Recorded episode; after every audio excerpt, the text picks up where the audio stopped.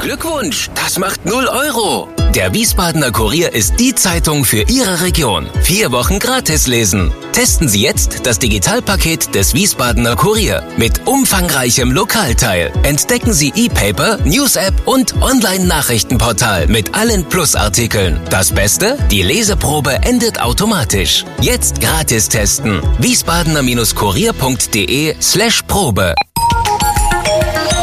Wir sind VRM. Schröder trifft. Warum machen Sie, was Sie machen? Stefan Schröder, VRM-Chefredakteur, trifft in diesem Interview-Podcast spannende Gesprächspartner, die einen besonderen Lebenslauf, etwas Besonderes geschafft oder geschaffen haben. Willkommen zum Podcast Nummer 92 mit Christina Schröder. Christina Schröder, verheiratet, drei Kinder, Beruf Publizistin und selbstständige Unternehmensberaterin. Herzlich willkommen im Pressehaus, Frau Schröder. Hallo, Herr Schröder, grüße Sie. Wir haben erst mal eine Weile gebraucht, um aufzuarbeiten, zu welchen Gelegenheiten, in welchen Rollen Christina Schröder, manchmal auch noch Köhler, schon hier gewesen ist. Aber damit wollen wir Sie, liebe Zuhörer, jetzt nicht langweilen. Ich muss aber eine Nachricht loswerden. Dies ist eine Premiere, denn zum ersten Mal interviewe ich insgesamt gesehen ein Ehepaar. Ole Schröder war im Januar unter der Nummer 56 als Schufa-Vorstand schon mal mein Gesprächspartner. Wir fangen gleich äh, mit einer Tür an, die ins Haus fällt. Was bitteschön ist der pandemische Imperativ, Frau Schröder? oh. Ja, da gehen Sie jetzt in der Tat direkt ins Eingemachte.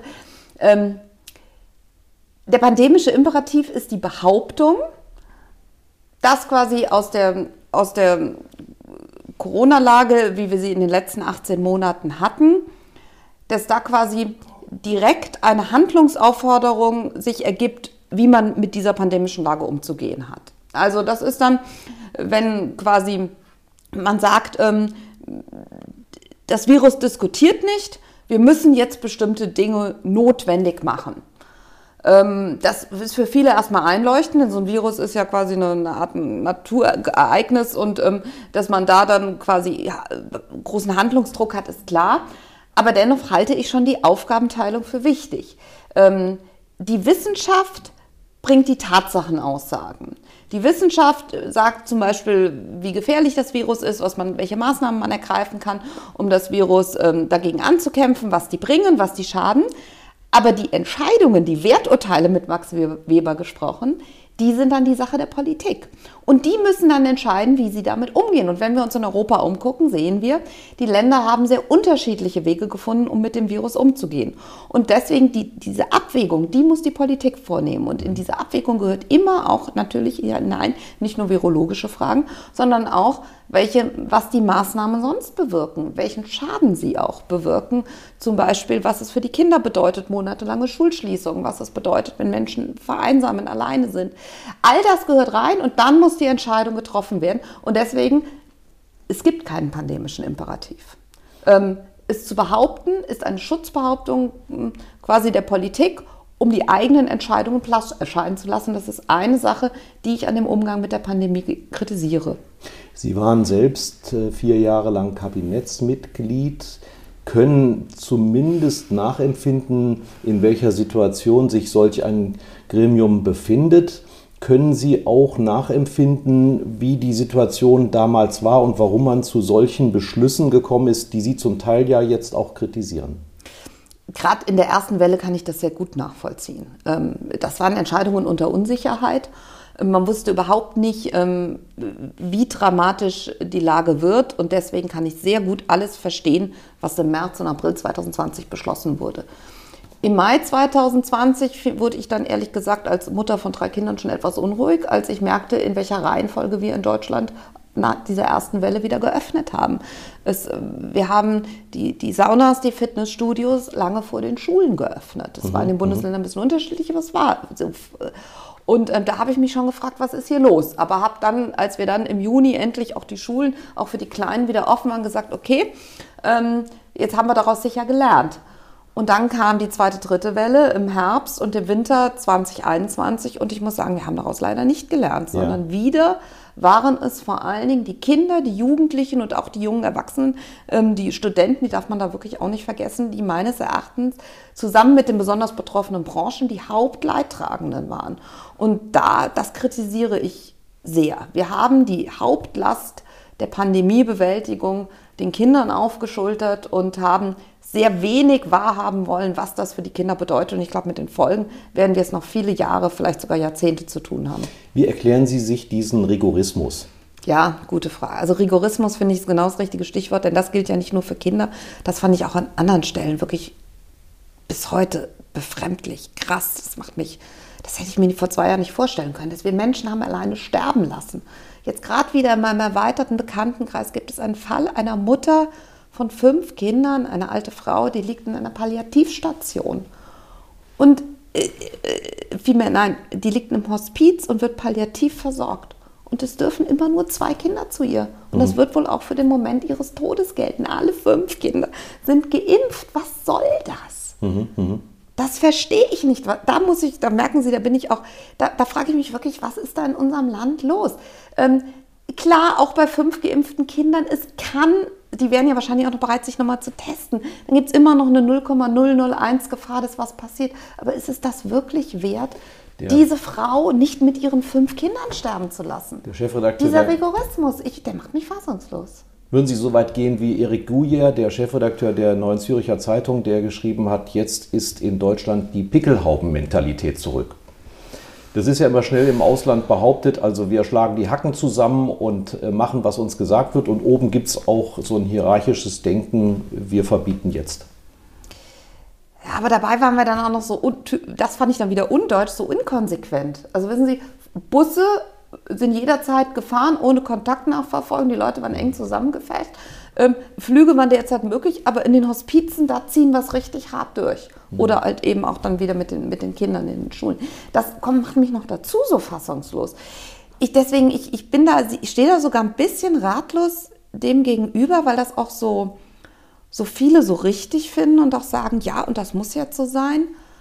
Und ähm, jetzt zum Beispiel auch die grüne Landesvorsitzende gesagt hat, das waren doch keine Freiheitseinschränkungen. Also ich finde, man kann das verteidigen, mhm. aber zu bestreiten, dass das fundamentale Freiheitseinschränkungen waren bis heute, das finde ich, das kann man nicht. Sie sind ja auch mit den Medien, mit uns sozusagen hart ins Gericht gegangen nach dem Motto, da steht keiner auf bei diesen entscheidenden Grundrechtsbeschränkungen, den entscheidenden, also seitdem es das Grundgesetz gibt. Ähm, sind Sie der Ansicht, dass, dass die Journalisten dazu unkritisch waren?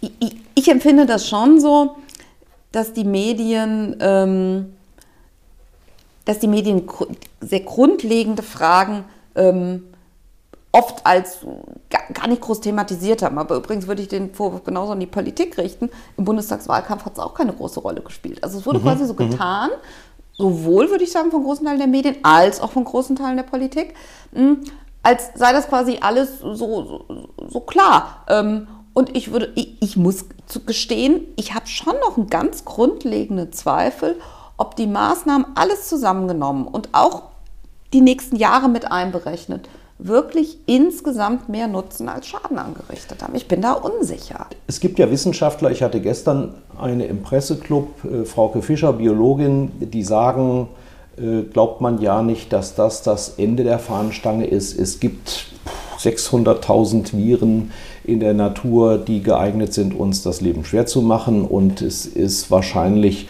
dass uns in ein paar Jahren sowas wieder ins Haus stehen könnte will sagen, mhm. es gäbe genug Anlass jetzt zu sagen, Lesson learned. Und da sind wir ja nicht gut drin, sich hinzusetzen und zu sagen, was heißt das denn jetzt für uns? Wie würden wir künftig damit umgehen? Man hat jetzt zwar bestimmte Stäbe und Alarmpläne errichtet, man hat die Gesundheitsämter aufgestockt personell, aber was würden Sie denn sagen, wie man sich jetzt aufstellen muss und welche Lehren man daraus ziehen muss?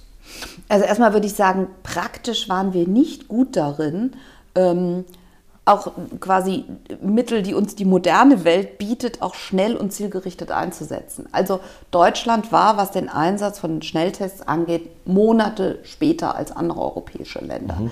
Wir hätten, das hat ja auch die Kanzlerin jetzt kürzlich eingeräumt, wir hätten Weihnachten 2020, 2021 in den ähm, Seniorenheimen mit Schnelltests schon ganz entscheidend was verhindern können. Ähm, und das haben wir nicht getan, auch weil, weil lange gesagt wurde, ähm, dass quasi ähm, es keinen Sinn macht, ähm, nur die Risikogruppen zu schützen. Die Maßnahmen müssten alle betreffen. Das, das wurde, wurde nach und nach zu einem Dogma. Ähm, und daraus wurde dann die absurde, quasi fast Konsequenz gezogen, dass wir jetzt nichts Spezielles für die Altenheime viele, Jahr, äh, viele Monate lang gemacht haben. Und das war ein riesiger Fehler. Mhm. Da hätte man wahrscheinlich viel verhindern können. Man, also äh, Schnelltests hätte man wahrscheinlich sehr viel gezielter einsetzen können. Ich halte es übrigens auch für einen Fehler, dass wir sie jetzt wieder kostenpflichtig machen. Auch jetzt würde ich sagen, können Schnelltests ganz viel verhindern und wahrscheinlich wäre es bei wirklich risikoreichen Settings, gro sehr große Veranstaltungen oder vulnerable Persönlichkeiten sogar klug, alle zu testen, auch die Geimpften, denn ja. auch die können das Virus weitergeben. Also quasi ein G ähm, zu machen. Alle werden getestet, egal ob sie geimpft sind oder nicht. Ähm, und dann ähm, äh, ähm denn, denn so hat man dann wirklich eine, eine, gewisse Wahrscheinlichkeit, dass es zu keinen Ansteckungen kommt. Die Tests sind ja recht gut. Aber das hat natürlich aus Sicht den Nachteil, dass man damit die Geimpften, die Ungeimpften dann nicht mehr ziehen kann, wenn sich dann alle impfen lassen müssen. Deswegen gibt es dagegen Widerstand. Ich halte das für nicht klug. Ähm, man hätte mit Luftreinigern mehr machen können, ähm, gerade in den Schulen. Ähm, also ich finde, man hat sehr stark auf die Mittel des, man könnte sagen, des Mittelalters gesetzt, Masken, Quarantäne, Isolation und wenig auf die Mittel der Neuzeit. Mhm. Das mhm. ist das eine, was ich für die Zukunft für entscheidend hielt. Aber das zweite auch, wir müssen uns auch wieder rückbesinnen, Risiken gehören zum Leben dazu. Und wenn man versucht, quasi eine absolute, in einem Punkt das Risiko komplett auf Null zu bringen, da sind wir wieder bei dem Beispiel ähm, der, der, Frau in, der, in, in dem Hospiz. Ähm, wenn man da sagt, das Risiko so weit wie möglich drücken, ist der, der Schaden, den man damit an anderer Stelle anrichtet, der geht ins Unermessliche. Das ist den Ökonomen ein bekanntes Phänomen. Die Grenzkosten, ähm, die steigen dann halt nun mal. Und mhm. deswegen ähm, ist das, ähm, glaube ich, müssen wir wieder zurückkommen. Ähm, das Leben geht nicht ohne Risiko. Und äh, mit, mit dem, der Maßnahme, die man ergreift, geht man immer auch andere Risiken ein. Und das sind nicht, wie oft braucht wird, nur ökonomische Risiken. Nochmal ein Beispiel. Ähm, die, die Zahl der Anorexien bei jungen Frauen, bei jungen Mädchen, die steigt, ist sprunghaft angestiegen. Und wir wissen, dass Anorexie, also Magersucht, in 10 bis 15 Prozent zum Tod führt. Also auch mhm. hier geht es um Risiken für Leib und Leben. Können Sie sich Benchmarks vorstellen, beispielsweise wie es andere Länder gemacht haben, die uns anleiten könnten, es künftig besser zu machen? Was für Benchmarks meinen Sie? Viel ist am Anfang über Schweden geschrieben worden. Ähm, Neuseeland war jetzt mal ein ganz anderes mhm. Beispiel, mhm. sozusagen Nulltoleranz. Ähm, dann wurden wiederum die, äh, die Koreaner gelobt. Oft war es dann so, dass im zweiten Waschgang irgendetwas auftauchte, was eigentlich für unsere Maßstäbe nicht so zufriedenstellend war. Also ich sag mal, in Schweden war die Todesrate in den Altersheimen sehr hoch. Am Anfang, ja, ja. dann haben sie es besser in den Griff bekommen. Ja. Ich, ich halte es noch überhaupt nicht für ausgemacht, ob die Todesrate am Ende in Schweden oder in Deutschland höher sein wird. Inzwischen sind die ja Todesrate ist ja auch besser. ein Aspekt. Ja. Also man hat gesagt, wir wollten vor allen Dingen das Leben erhalten. Äh, Sie haben gerade gesagt, ja, das Leben ist mit Risiken verbunden. Das ist ja nur ein Benchmark. Eben. Äh, es könnte ja auch noch andere geben. Welche stellen Sie sich dann darunter vor? Naja, dann muss man sich halt immer fragen, was es sonst gesamtgesellschaftlich bedeutet. Also mhm. was bedeutet es zum Beispiel ökonomisch? Und das ist nicht so kalt, wie es klingt. Wir wissen, dass eine geringere ähm, Wirtschaftskraft ähm, auch wiederum Auswirkungen hat für die Lebensqualität und auch für das ähm, äh, äh, und, und, sich letztlich dann auch in Lebensjahren ausrechnen lässt, ähm, in verlorenen Lebensjahren. Ähm, man muss gucken, was bedeutet es für die Bildungsbiografien, was bedeutet es psychologisch. Psyche ist auch Gesundheit. Ja. Ähm, also Auf dort müsste man schauen. Und was ich dann doch für eine, äh, für eine sinnvolle Benchmark halte, ist, ähm, dass man es vergleicht mit der, mit der Influenza. Im Moment ist es so, dass Covid für ähm, Erwachsene noch wesentlich gefährlicher ist als die Influenza. Für Kinder sind wir etwa auf einem Niveau mit der Influenza. Und dass man sagt, mit der Influenza sind wir in der Vergangenheit so umgegangen, also ohne mhm. Maßnahmen mhm. zu ergreifen. Und wenn Covid so weit ist, dass wir es dank Impfungen auf dem Niveau der Grippe haben, dann sind Maßnahmen nicht mehr gerechtfertigt. Sie haben sich sympathisieren zumindest mit der Initiative Alles auf den Tisch geäußert. Ich habe da sogar mitgemacht. Da gibt es ein Interview ja. auch mit Ihnen. Ähm, hatten Sie keine Sorge, dass Sie in eine bestimmte Ecke geschoben werden, wie mancher Schauspieler auch? Doch, ich habe mir das lange überlegt, ob ich das wirklich mache. Ich habe das lange auch mit meinem Mann diskutiert. Der hab ist immerhin auch Jurist, ne? Ja, genau. und habe hab mir dann die Liste derer angeguckt, die da mitmachen. Und die waren alle in Ordnung. Mhm. Da waren einige dabei, da teile ich Aussagen nicht. Da waren, sind auch welche dabei, die sind impfskeptisch. Aber da waren keine hm. Verschwörungstheoretiker dabei. Und, ähm, äh, und dann habe ich gesagt, und die, den Grundimpuls zu sagen, es gibt gewisse Dinge, über die haben wir viel zu wenig gesprochen und es gehört alles auf den Tisch, den fand ich richtig. Und dann habe ich natürlich trotzdem die Luft angehalten rund um die Veröffentlichung, aber gerade jetzt ähm, mit etwas Abstand muss ich sagen, das war die richtige Entscheidung. Ich habe sehr viel Feedback bekommen, sehr positiv. Ähm, und ich finde, ich konnte in dem Film von etwa einer Viertelstunde meine Position auch gut mhm. rüberbringen. Im Moment gibt es ja auch wieder den Versuch, äh, Normalität und Vorsicht miteinander zu vereinen. Wie sind Sie denn als Mutter von drei Kindern, von denen zwei zur Schule gehen, mit den aktuellen Maßnahmen und mit der aktuellen Situation zufrieden? Also insgesamt muss ich sagen, bin ich der hessischen Landesregierung dankbar. Die hat während der ganzen Pandemie, was die Schulen angeht, einen moderateren Kurs als andere gefahren. Ähm, so, ähm, womit ich in der Tat dann, also natürlich die langen Schulschließungen, die waren für uns schlimm. Ich habe dann allerdings auch Möglichkeiten, die die Landesregierung ähm, ermöglicht hat, ähm, der, der Notbetreuung, die habe ich genutzt und ja. habe unsere Kinder dorthin geschickt. Ähm, und ich kann ja erzählen, das ist ja auch hier in Wiesbaden interessant, das haben dann am Ende in unserer Grundschule 70 ähm, ähm, Prozent der Eltern gemacht. Mhm. Ähm, also in die Betreuung.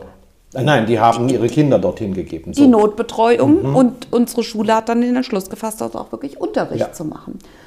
Ist, die, die 30, die zu Hause geblieben sind, für die war das natürlich auch hart. Die mhm. haben dann versucht, den Online-Unterricht zu geben. Also dann sehen Sie, was das auch für Verwerfungen unter den ja. Eltern führt. Und trotzdem, ähm, also das war noch mitten im Lockdown, das war Frühjahr letzten Jahres, ähm, fand an unserer Schule qua Notbetreuung Unterricht statt. Das ist ja vielleicht auch ganz interessant, wie das die Schulen so unterschiedlich gehandhabt haben. Ähm, in anderen Schulen wurden die Kinder einfach nur beaufsichtigt und durften sich noch nicht mal eine Frage stellen. ja, also so hatten ja. wir das ganze Spektrum hier in Wiesbaden. Wo, was ich schon hart fand, ähm, war die, war die, waren die viele Monate Maskenpflicht, insbesondere auch in der Grundschule. Wir haben eine Erstklässlerin im letzten Jahr gehabt, die auch wie viele Kinder ein Problem hat, die S-Laute vernünftig zu unterscheiden. Und Sch und Ch und ja, SZ und ja. Z nicht. Ähm, da war sie, haben wir auch ein bisschen Logopädie gemacht und ähm, dieses lernt dann hinter einer Maske lesen. Mhm. Und die Lehrerin hat auch eine Maske. Das ist nicht banal. Ja. Ähm, und die hat weil sie in eine Betreuung geht, wie 70 Prozent aller Grundschulkinder acht Stunden am Tag Maske getragen, eine Sechsjährige. Mhm. Ähm, und das, wo wir in unserer Grundschule, ob in den Zeiten mit Maske oder nicht, wir hatten in den 18 Monaten fünf Fälle und keine einzige Ansteckung. Ja. Ähm, da frage ich mich auch wieder, war das verhältnismäßig? Und deswegen mhm. bin ich der hessischen Landesregierung sehr dankbar, dass die Maskenpflicht am Platz jetzt abgeschafft wurde. Das halte ich zumindest für die Kleinen mhm. wirklich für richtig. Sie haben ein Buch geschrieben. Ja. Beziehungsweise besteht das Buch aus Gastbeiträgen, die Sie für die Zeitung Die Welt geschrieben haben, Gastkommentare. Das Buch heißt Freisinnig und da machen die Corona-Beiträge ja nur einen Bruchteil mhm. aus. Also wenn wir jetzt mal äh, clustern müssten, geht es um das Thema Gleichberechtigung statt Gleichstellung. Es geht um das Gendern, die Diskussion um biologisches und soziales Geschlecht. Es geht um Bezahlung, gerechte, gleiche Bezahlung. Eine ganze Reihe Tabuthemen auch, ähm, die Sie, das kennen Sie ja aus Ihrer Zeit als junge Abgeordnete oder Ministerin, ähm, gerne auch ähm, in den Medien bzw. in den Social Media dann auch zum Gegenstand von Shitstorms haben machen lassen. Was, was eint alle diese Beiträge? Dass ich finde, dass die offene Gesellschaft unter Druck steht. Ja. Ähm, Wer übt den Druck aus? Der kommt ähm, aus der Politik aus den Medien und aber das kann, der kann ja da nur so erfolgreich sein, wenn er auch nicht auch aus der Gesellschaft dort getragen würde. Ja. Insofern sind wir da alle gleich. Also da sitzen wir quasi alle in einem Boot und es scheint irgendwie so ein, einen Raum zu geben, wo sich nach meinem Empfinden dieser Druck verstärkt. Mhm. Ähm, und der führt dann eben dazu, ähm, dass eben zum Beispiel der Staat sich zunehmend anmaßt, nicht nur für Gleichberechtigung zu sorgen, was ein hochehrwürdiges Anliegen ist, sondern auch quasi sagt, ich, ich will aber auch Gleichstellung. Ich will, dass quasi nicht nur am Anfang die Chancen gleich sind, sondern dass auch am Ende das Ergebnis gleich ist. Und das geht, wenn wir jetzt über Frauen und Männer sprechen, nach meiner Überzeugung nicht, ohne die, ähm, die unterschiedlichen Präferenzen von Männern und Frauen zu ignorieren und permanent lenkend einzugreifen. Ich habe das Gefühl, dass Debattenräume enger werden. Das ist ähm, nicht rechtlich, rechtlich ist die Meinungsfreiheit unangefochten, aber ähm, dass es schwerer wird, mit bestimmten Positionen wird man nicht einfach nur, das wird nicht nur einfach gegen einen argumentiert, was okay ist, sondern wird quasi als Person niedergemacht, ausgeschlossen, mhm, mhm. ähm, aus dem legitimen Diskurs ausgeschlossen. Ähm, und eben in der Pandemie fand ich halt eben auch, dass da unsere Freiheitsrechte schon sehr grundlegend und sehr easy unter die Räder geraten sind.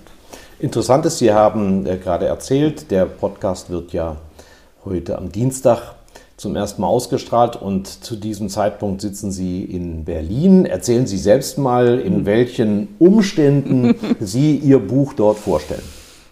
Sagen Sie nichts von Umständen, sonst heißt gleich, nicht ich anderen, mein viertes ja. Kind erwarten. Nein, tue ich nicht. Okay, das Gerücht haben wir schon mal erstickt im Keim. Ja.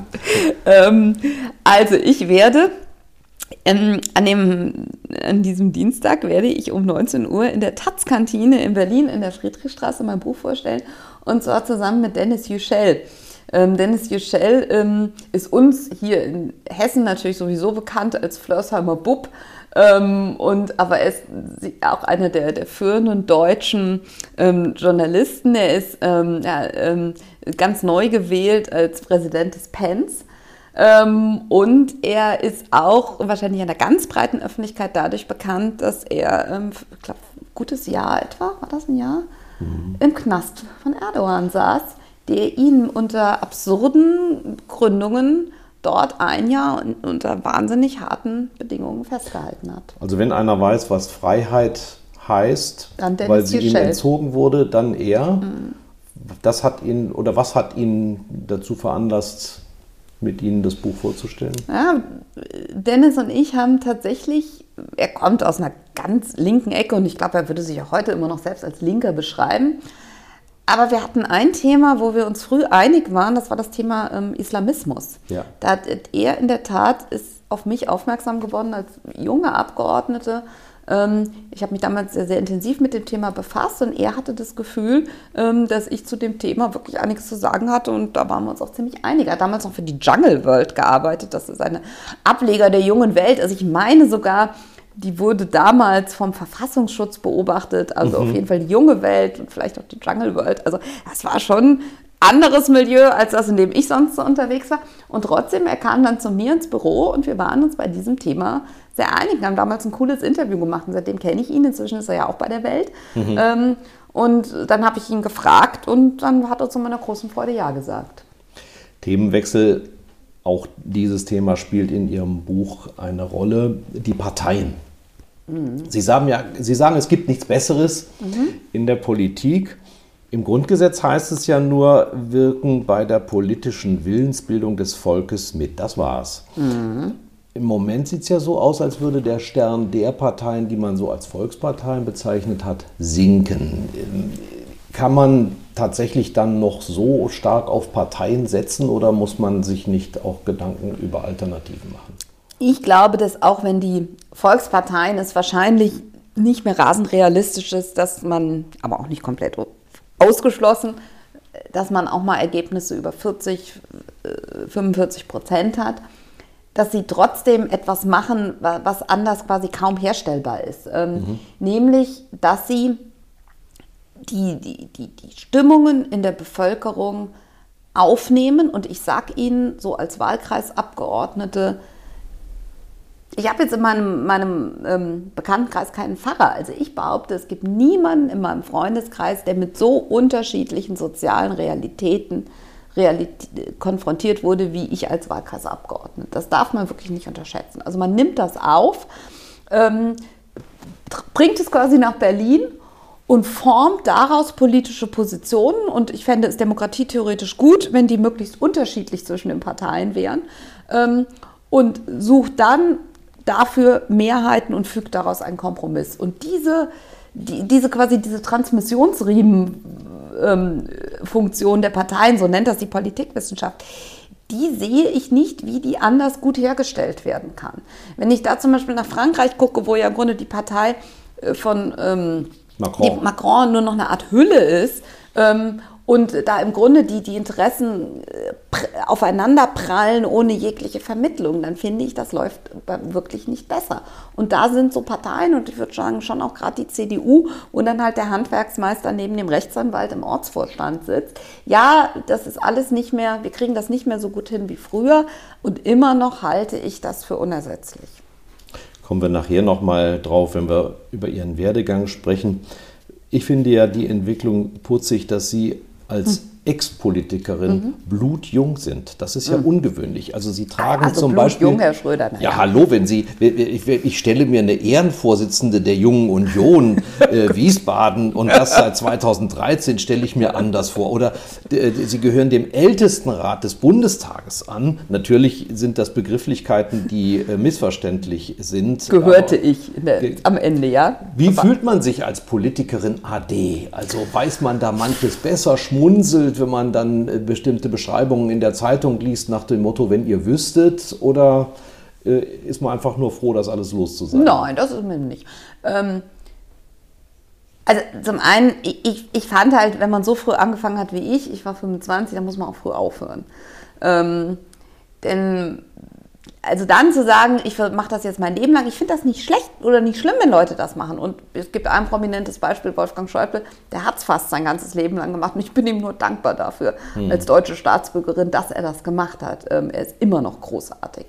Ähm, aber das war nichts, was ich mir so vorstellen konnte, das mein ganzes Leben zu machen. Aber wenn man sagt, man will noch was anderes machen, dann muss man auch zusehen, dass man auch jung genug ist, wenn man wieder wenn man dann wieder rauskommt ne? Ja. und nicht erst mit 58, äh, denn dann wird es halt schwer, nochmal was anderes zu machen. Und das waren so unsere Überlegungen. Und, und ich sage jetzt schon auch unsere, denn mein Mann und ich, wir haben uns ja gleichzeitig entschieden rauszugehen. Wir sind beide 2002 im Bundestag gekommen, beide 2017 rausgekommen. Ähm, und wie fühlt man sich dann? Also ich muss Ihnen sagen, die Freiheit des Abgeordnetenmandats, die vermisse ich schon manchmal. Das ist schon toll. Ähm, Sie können, ähm, Sie können da wirklich toll arbeiten, sie sind, haben gute Arbeitsbedingungen, haben ihre eigenen Mitarbeiter ähm, und sie können wirklich die Themen, die ihnen am Herzen liegen, besetzen, bearbeiten und da auch als einfacher Abgeordneter durchaus viel erreichen. Mhm. Das ist schon, ist schon großartig. Also wir listen es nochmal auf.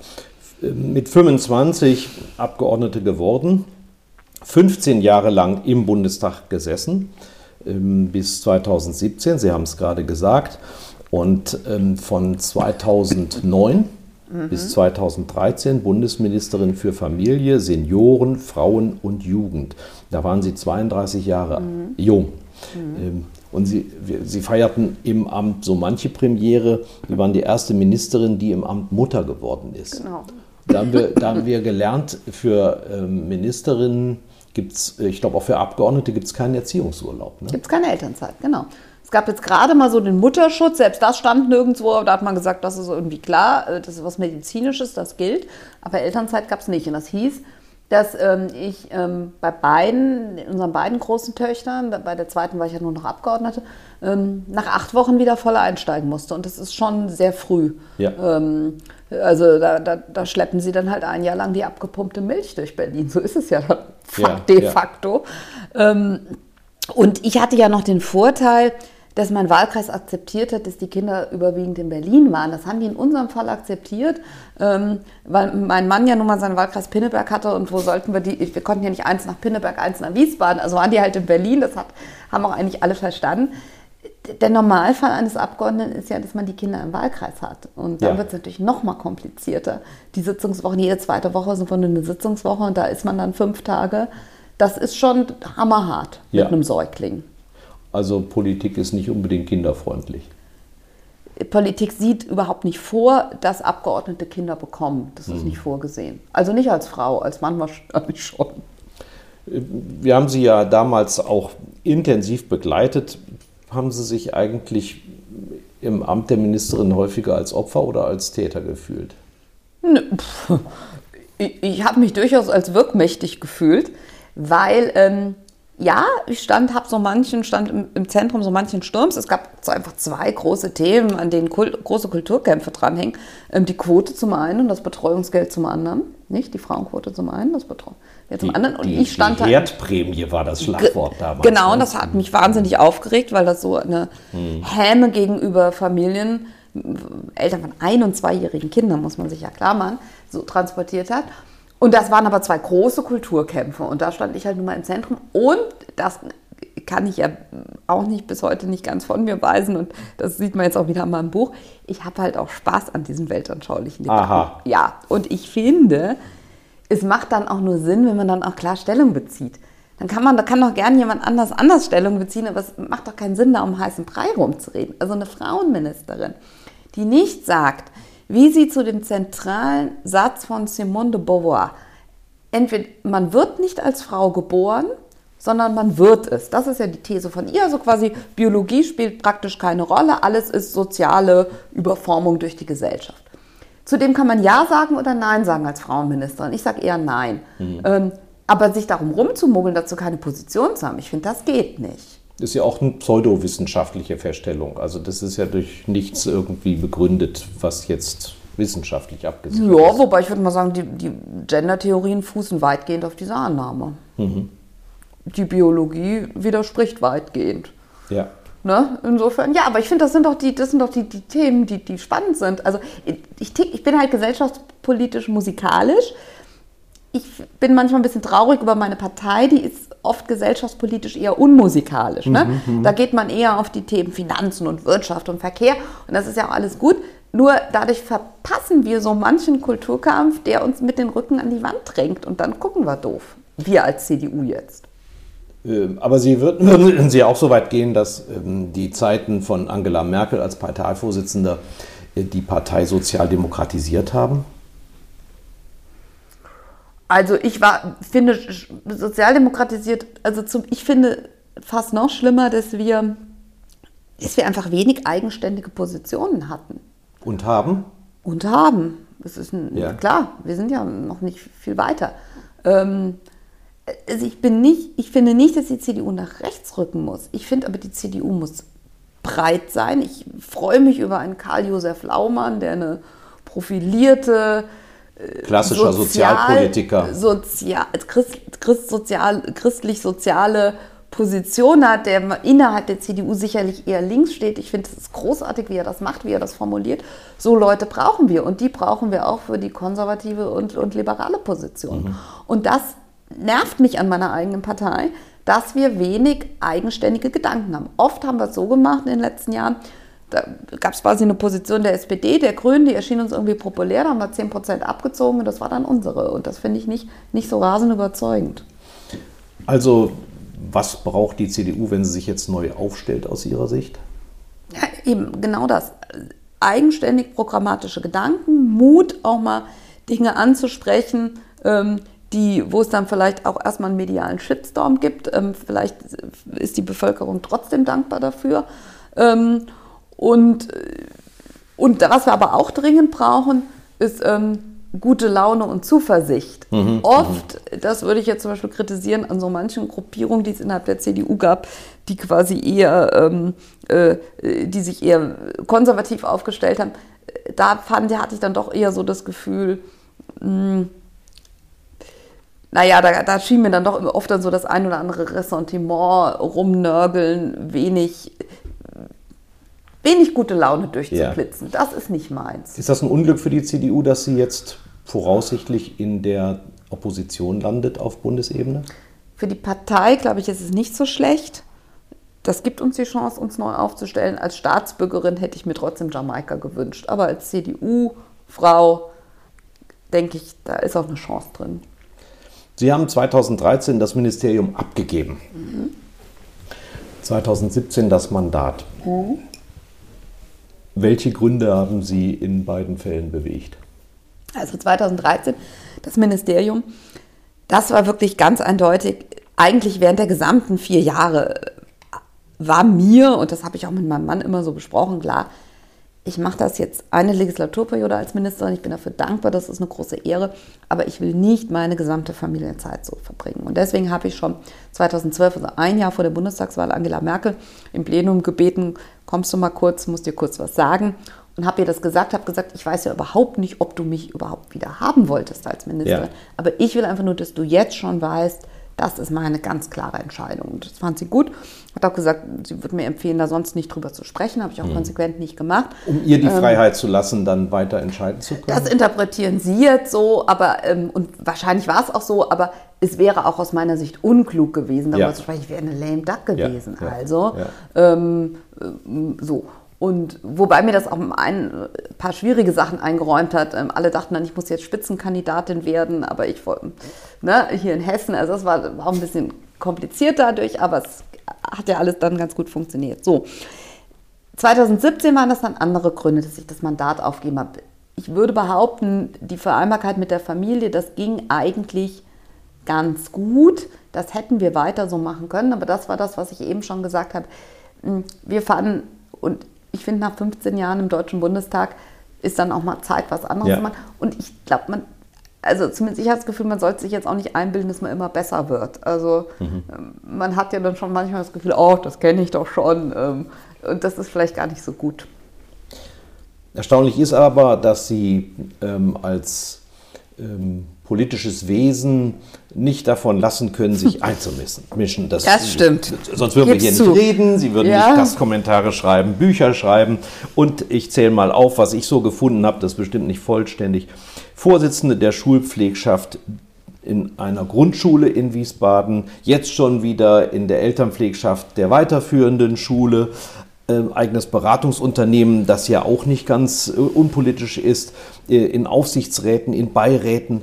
Warum ist das so? Ist das in Ihren Genen so festgelegt? Also ich bin bestimmt ein Homo politicus, ganz sicher. Ähm, ich ticke einfach politisch. Ähm, und das, also das ist schon trotzdem mein Lebensthema. Und ähm, da finde ich es großartig, dass die Welt mir die Möglichkeit gibt, eine regelmäßige Kolumne zu schreiben. Ähm, geschrieben habe ich aber auch schon immer gern, auch schon mhm. in der Schule. Also ich dachte früher auch mal, vielleicht werde ich Journalistin. Ähm, und deswegen finde ich das toll, dass ich das machen kann. Ähm, und ich habe was Interessantes festgestellt, wenn sie nicht mehr in der Politik sind, finden die Leute viel bedeutender, was sie sagen. Ähm, ja, und deswegen, ähm, also mit der Kolumne habe ich kriege ich immer tolle Resonanz und Ihnen als mich, dass Ministerin ich das nie passiert, ja? ja? Ganz so hart würde ich es jetzt nicht ausdrücken, aber ja. ja. Würden Sie sagen, ähm, äh, ja, Journalismus bewegt? K können Sie damit was anschieben, Debatten? Absolut. Ähm, klar, also Journalismus bewegt natürlich.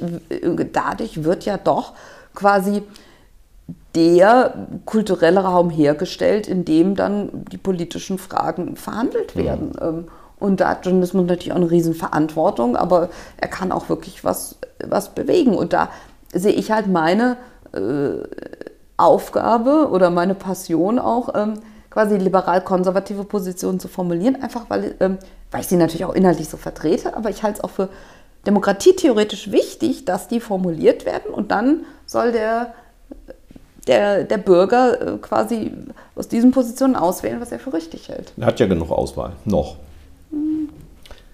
Oder? Ich sage, hm, ja, ich finde, dass solche Positionen nicht so oft so formuliert werden. Ich will jetzt nicht sagen nicht, ich würde sagen gerade die, ähm, also ja, aber es ist, ich, ich meine, es gibt Untersuchungen, dass im Journalismus 70, 80 Prozent Rot-Grün Rot, zuneigen.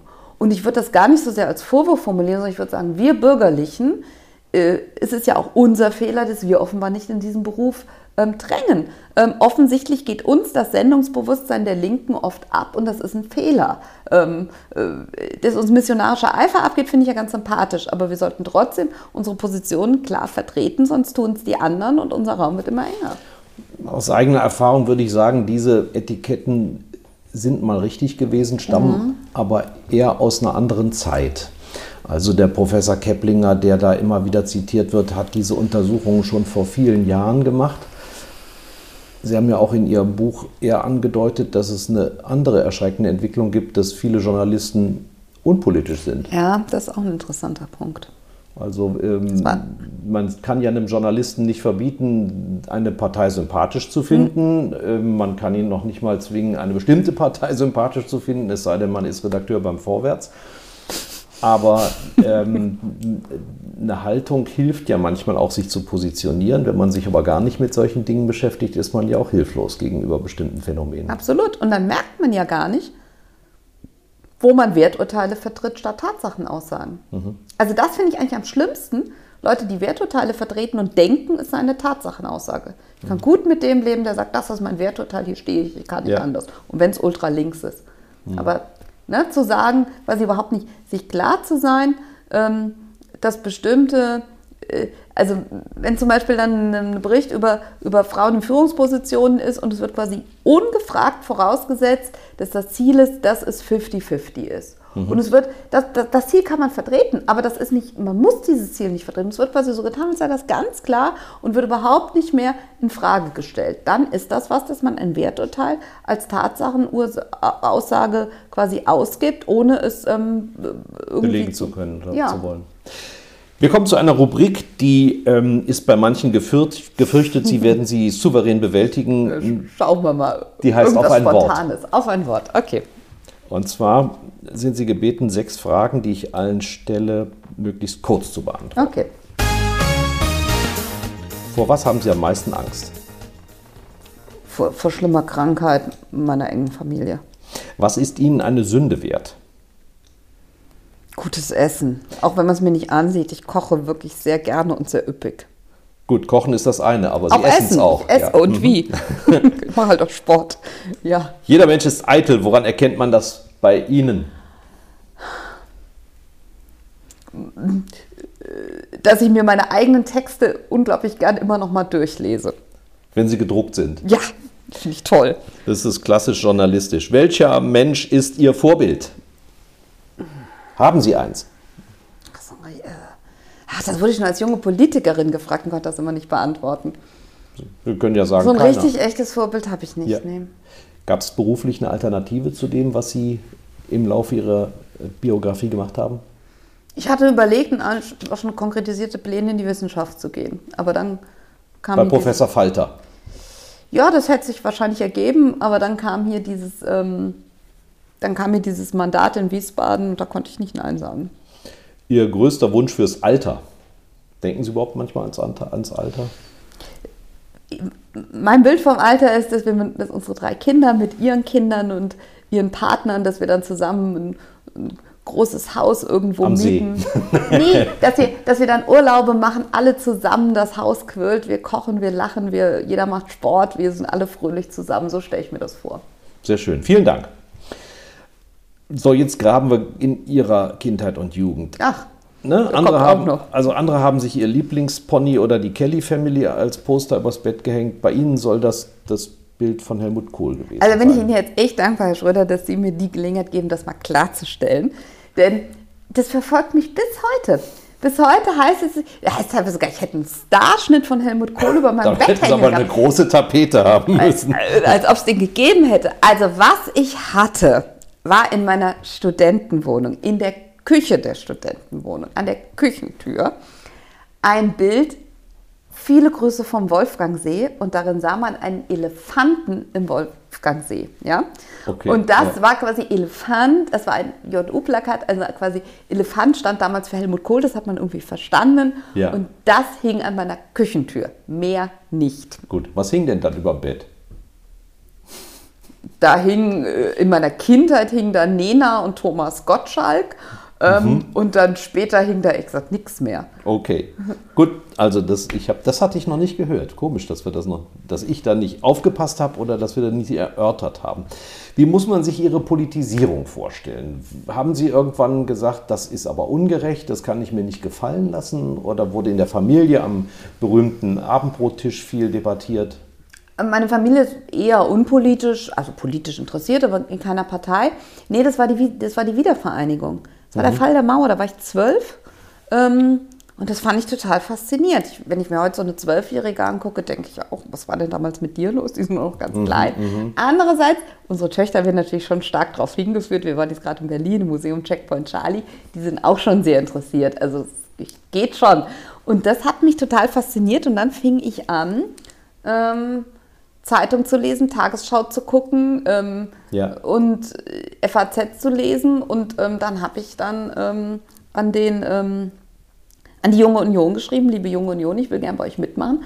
Und haben die mir zurückgeschrieben, ich sei noch viel zu klein, ich muss warten, bis ich 14 bin. Und dann bin ich an meinem 14. Geburtstag eingetreten.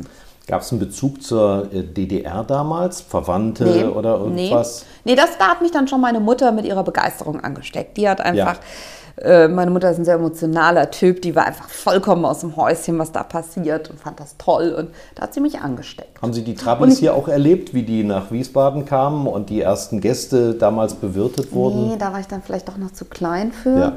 Ähm, wir, wir sind dann 1990 nach Berlin, bin ich mit meiner Mutter für fünf Tage nach Berlin gereist Mhm, und da haben wir uns das alles angeguckt. Und das fand ich auch als 13-Jährige dann Haben großartig. Sie ein Mauerstück mitgebracht? Nat natürlich, so ein angebliches, ja. Ja, klar. Ja. Mhm. Überteuert. Meine Töchter haben jetzt im Check by Charlie eins gekauft mit Zertifikat. Da habe ich ein gewisses Vertrauen, dass das wirklich ein Mauerstück wirklich von so einem ist. Mauerpicker abgebröselt worden ist. Wie muss ich mir die junge Union damals vorstellen? Welche, Hm. Wer waren Ihre Teammates, Ihre Vorbilder? Das war ja bestimmt so eine Art Kohorte, Clique, mit der man sich da getroffen naja, hat. also die junge Union. Also erstmal hatte ich das Glück, dass die mich einigermaßen ernst genommen haben. Und Mhm. Ähm, es gibt ja jetzt auch solche jungen Unions und solche jungen Unions. Das war damals eine, die sehr stark programmatisch gearbeitet hat. Ähm, da stand jetzt nicht das Bier trinken oder das Weintrinken im Vordergrund. Hm. Und das hätte mich als Zwölfjährige hätte ich jetzt oder 14 hätte ich wahrscheinlich wenig mit anfangen. können. Also wer war damals prägend? Naja, das war zum einen ähm, Bernhard Lorenz, Ja. das war zum anderen aber auch Ralf Alexander Lorz, der damals dann auch als ich in der JU dann Vorsitzender, auch ein paar Jahre mein Stellvertreter war. Und das war Hans-Martin Kessler, der war ja dann, als ich in der Jungen Mhm. Union war, mein Vorvorgänger. Und unglaublich, dass der jetzt schon nicht mehr lebt. Das ist Ja. wirklich unfassbar. Aber schon eine Das war eine, eine politische Elite, eine kann man sagen. wirkmächtige Ja. Truppe, die dann ja auch schnell ins Stadt, Axel Nix dann damals noch, die dann auch schnell ins Stadtparlament gegangen ist. Mhm. Ja. Und ja, War, war Stadtparlament für viele, also Sie waren, glaube ich, nur sehr kurz. ich war kurz nur im Ähm, Stadtparlament. Ja. War das eine gute Schule? Ja, natürlich, Politik da zu lernen Sie Politik, so, sowohl in der Jungen Union als auch im, in der Kommunalpolitik, weswegen ich ja auch glaube, es ist kein Zufall, dass Seiteneinsteiger in der Politik nicht immer, aber ja doch oft scheitern, weil Po- Politik hat eigene Funktionalitäten und die, da gibt es keine formalisierte Ausbildung, aber Ja. natürlich lernen sie das irgendwie in den Jugend. Learning by doing. Ja, aber auch in den Jugendorganisationen, da können sie halt dann, da geht es dann da manchmal auch etwas heftiger zu und da machen sie dann auch mal eine, eine Unterschriftenaktion und wollen den Vorsitzenden zum Rücktritt zwingen. In der Schülerunion habe ich sowas mal gemacht. Ähm, das ist halt ganz gut, wenn sie sowas mal in der Schülerunion ausprobieren und nicht gleich im Bundestag. ja, Wie wichtig sind Ihnen Freundschaften? sehr wichtig. Also meine, meine beste Freundin habe ich noch aus der Grundschule und gerade jetzt am kommenden Wochenende werden wir uns mit allen, also mit so einem Freundeskreis aus der Grundschule, aus der Dilter-Schule, werden wir uns treffen. Das machen wir einmal im Jahr, fahren ins Elsass, mieten ein Haus mit allen Kindern, kochen zusammen, freuen uns, dass wir zusammen sind. Das versuche ich zu pflegen. Ich habe das mit der Partei verbunden, weil es ja diese Erfahrung oder auch das Vorurteil gibt, äh, Freundschaften und Partei lässt sich irgendwie nicht vereinbaren. Ist das so? Nö, das habe ich nie so wahrgenommen. Also zum einen habe ich auch wirklich echte Freundschaften aus der Politik. Zum Beispiel, wenn ich menschlich unglaublich schätze, ist Helge Braun. Auch wenn ich mit seiner Pandemiepolitik ein bisschen gehadert habe, aber Der trotzdem ist ein großartiger, kluger, menschlicher, fröhlicher Typ. Ähm, naja, und außerdem, ich habe meinen Mann in der Politik kennengelernt. Also was soll ich dazu sagen? Ja. Ähm, da geht schon was. Aber wieso kommt es für mich als Journalist jedenfalls so wahrgenommen, immer wieder zu solchen erbitterten Feindschaften in der Politik, auch innerhalb von Parteien? Meinen Sie wirklich, dass das so politikspezifisch ist? Oder wird das nur hochgespielt, weil es, wenn, wenn, wenn es, weil es sich in der Öffentlichkeit abspielt? Denken Sie nicht, wenn Sie in einem großen Unternehmen sind, da hat, hat, man doch auch so seine Leute, mit denen man, hat man doch auch Seilschaften gewissermaßen. Man hat Leute, die kann man nicht leiden, die ticken anders als man selbst. Dann gibt es auch mal Kämpfe. Also vielleicht wird das durch die, wird ich das dadurch, dass man halt immer in der Öffentlichkeit stattfindet, noch mal ein bisschen härter ausgetragen. Ja. Dadurch, dass man sich Wahlen stellen muss, auch noch mal so ein Sondermechanismus. Aber ansonsten würde ich nicht behaupten, dass es in der Politik da sch- unmenschlicher oder her- aggressiver zugeht als woanders. Schön ist ja immer der Vorwurf, weil dieses äh, Wortspiel so wunderbar ist. Kreissaal, Hörsaal, Plenarsaal. Sie wissen, von wem das noch stammt. Ne? Hugo Müller-Fock, der, der Sie auch mal beraten hat, sogar ja. im Wahlkampf. Ähm, können Sie mit der Kritik leben oder sagen Sie völlig unberechtigt? Ist bei mir so gar keine Frage. Ähm, die, die hat mir damals schon echt zugesetzt. So mhm. als 24, ich hatte gerade mein Diplom in der Tasche, kam dann immer, Sie haben ja noch nie gearbeitet. Mhm. Ähm, was sollte ich da sagen als 24-Jährige? Ich habe gearbeitet, ähm, also ich habe gearbeitet an der Uni, aber es ist natürlich nicht, was irgendjemand als echte Arbeit auffassen würde. Ähm, das hat mich äh, angegriffen ähm, und jetzt heute kann ich damit natürlich viel lockerer umgehen. Ich würde schon sagen, vielleicht wäre es sogar besser gewesen, ich hätte drei, vier Jahre irgendwie in der freien Wirtschaft irgendwas gemacht und dann, das hätte, ja. die, die, das hätte mich sicherlich, hätte mir zusätzliche Perspektiven gegeben.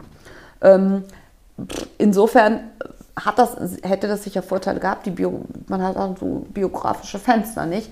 Ähm, andererseits, glaube ich, muss man schon sagen, gerade die hochpolitischen Typen sind oft die mit so einer Karriere.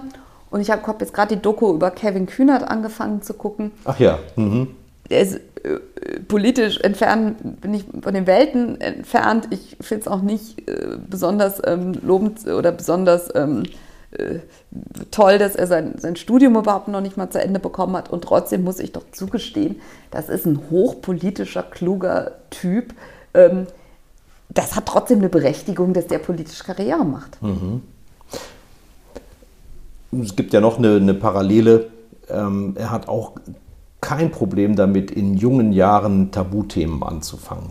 Ähm, und Sie haben sich ja eher etabliert über innenpolitische Themen mhm. seiner Zeit. Also wir haben das Thema Islamismus gerade gehabt, Extremismus sicherlich auch.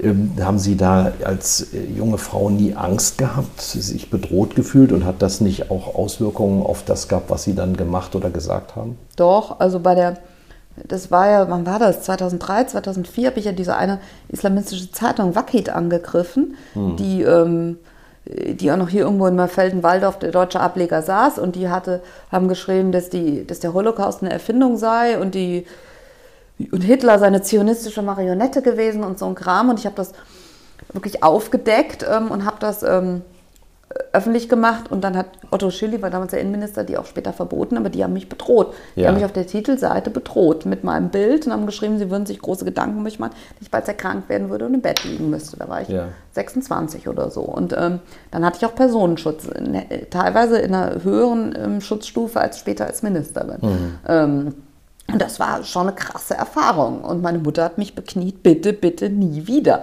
ja. sowas. Und ich, ich bin an dem Thema dran geblieben, aber sie denken dann schon noch mehr über jede Formulierung nach. Mhm. Und dann lesen wir jedes Interview fünfmal. Und also ich will, ich behaupte, ich blieb weitgehend unerschrocken, aber nicht komplett. Ähm, mhm. Und das ist ja das Bittere, dass solche Drogen halt schon auch wirken.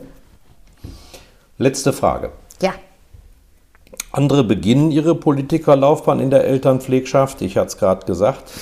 Bei Ihnen ist es wirklich das Ende.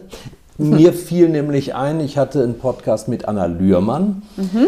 die über die Landesliste der Grünen als, glaube ich, Nummer... 19-Jährige, ja. Damals ist sie äh, als 19-Jährige, als äh, Vorsitzende der Grünen Jugend das erste Mal in den Bundestag genau, gekommen. Genau, mit mir zusammen, ja. Jetzt ist sie Professorin für Politik mhm. und geht das zweite Mal in den Bundestag auf Landesliste Nummer 5, also sehr hoch positioniert, hier direkt in der Nachbarschaft, ich glaube im Rheingau-Taunus-Kreis. Also die greift wieder an, nachdem sie also eine lange Zeit ausgesetzt hat. Sie ist auch Mutter ähm, in der Welt rumgekommen. Könnten Sie sich sowas vorstellen, auch wieder einzusteigen? Also im Moment kann ich es mir nicht vorstellen. Ja. ja. Ähm, wir haben unser Leben jetzt hier in Wiesbaden so eingerichtet und das ist sehr schön so. Ähm, ich bin jetzt 44. Ich kann Ihnen jetzt keine apodiktische Aussage darüber machen, was in 20 Jahren ist. Okay, wir sind gespannt. Vielen Dank, Christina Schröder. Danke, Herr Schröder. Hat Spaß gemacht. Das war die heutige Ausgabe von Schröder trifft, unserem Interview-Podcast mit Stefan Schröder, VRM-Chefredakteur. Ihr wollt noch mehr spannende Geschichten, Reportagen und News aus eurer Region? Dann probiert doch einfach mal unser Plus-Angebot aus. Einfach reinklicken unter vrm-abo.de slash podcast. Angebot der VRM.